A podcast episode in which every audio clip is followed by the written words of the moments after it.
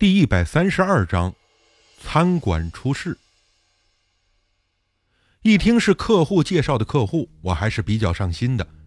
听了黄老板的说法，我让他简单介绍一下餐馆的情况，又问为什么以前生意好，现在忽然不行了，是换了厨师还是涨价的原因？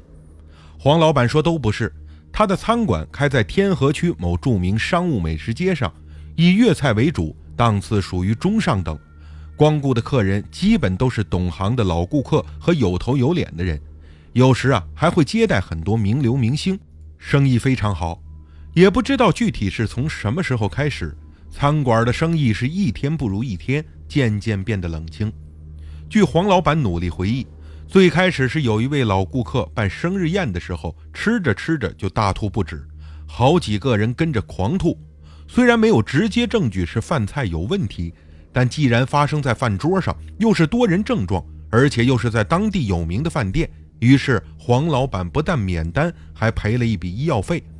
好在事发后几天，那几位客人就没事了，但传出去不免对生意造成了不小的影响，因为这在黄老板的餐馆里从未发生过。开饭店就是这样，生意越好，食材就越新鲜。原因很简单。原料消耗的快，也就极少发生存放过久而变质的情况。广州离江海近，无论蔬菜还是鲜类都很丰富，所以在广州开饭店，要是生意好，想原料不新鲜都很难。这件事只是一个开始，更奇怪的还在后头。数日后，黄老板饭店的总大厨在做一道特色菜时突然昏厥，正好倒在旁边的烤箱上，把半边脸都烫烂了。要不是被及早发现，估计脑袋都能被烫熟。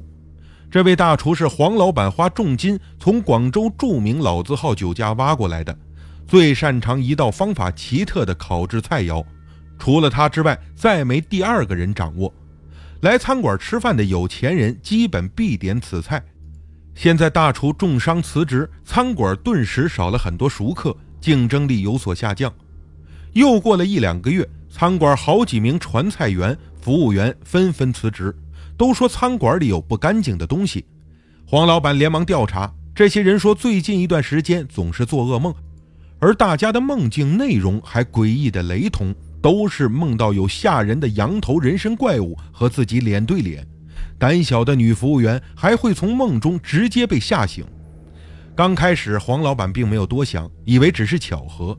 大堂经理还说这叫什么集体心理暗示症，也算是精神病的一种。可后来渐渐觉得不对劲儿，因为连黄老板和大堂经理也开始做这种怪异的噩梦。广东人啊，大都迷信。黄老板觉得可能是无意中招了什么不干净的东西，就托人在黄大仙庙花重金请了两道符回来供。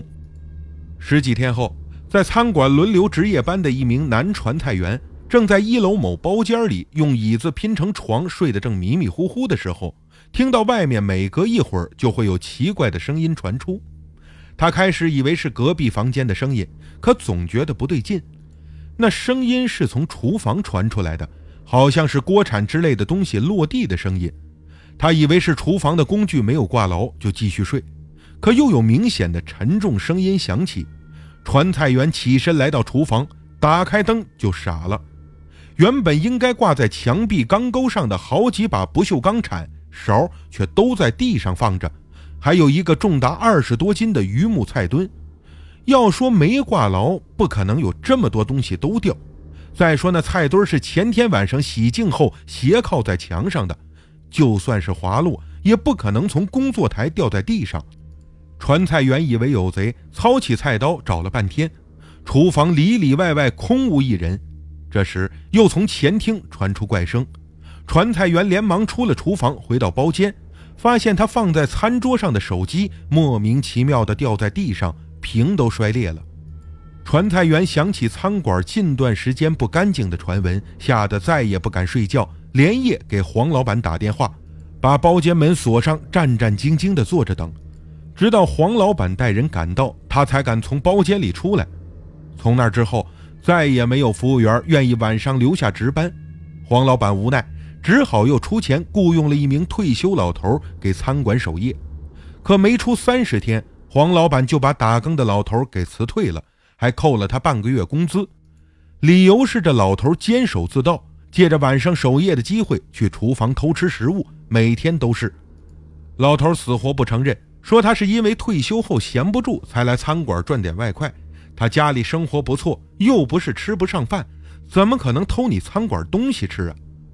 黄老板做这么大生意，自然不会克扣一个打更老头的工钱，但最后还是把他辞了，因为厨房确实每晚都在丢食物。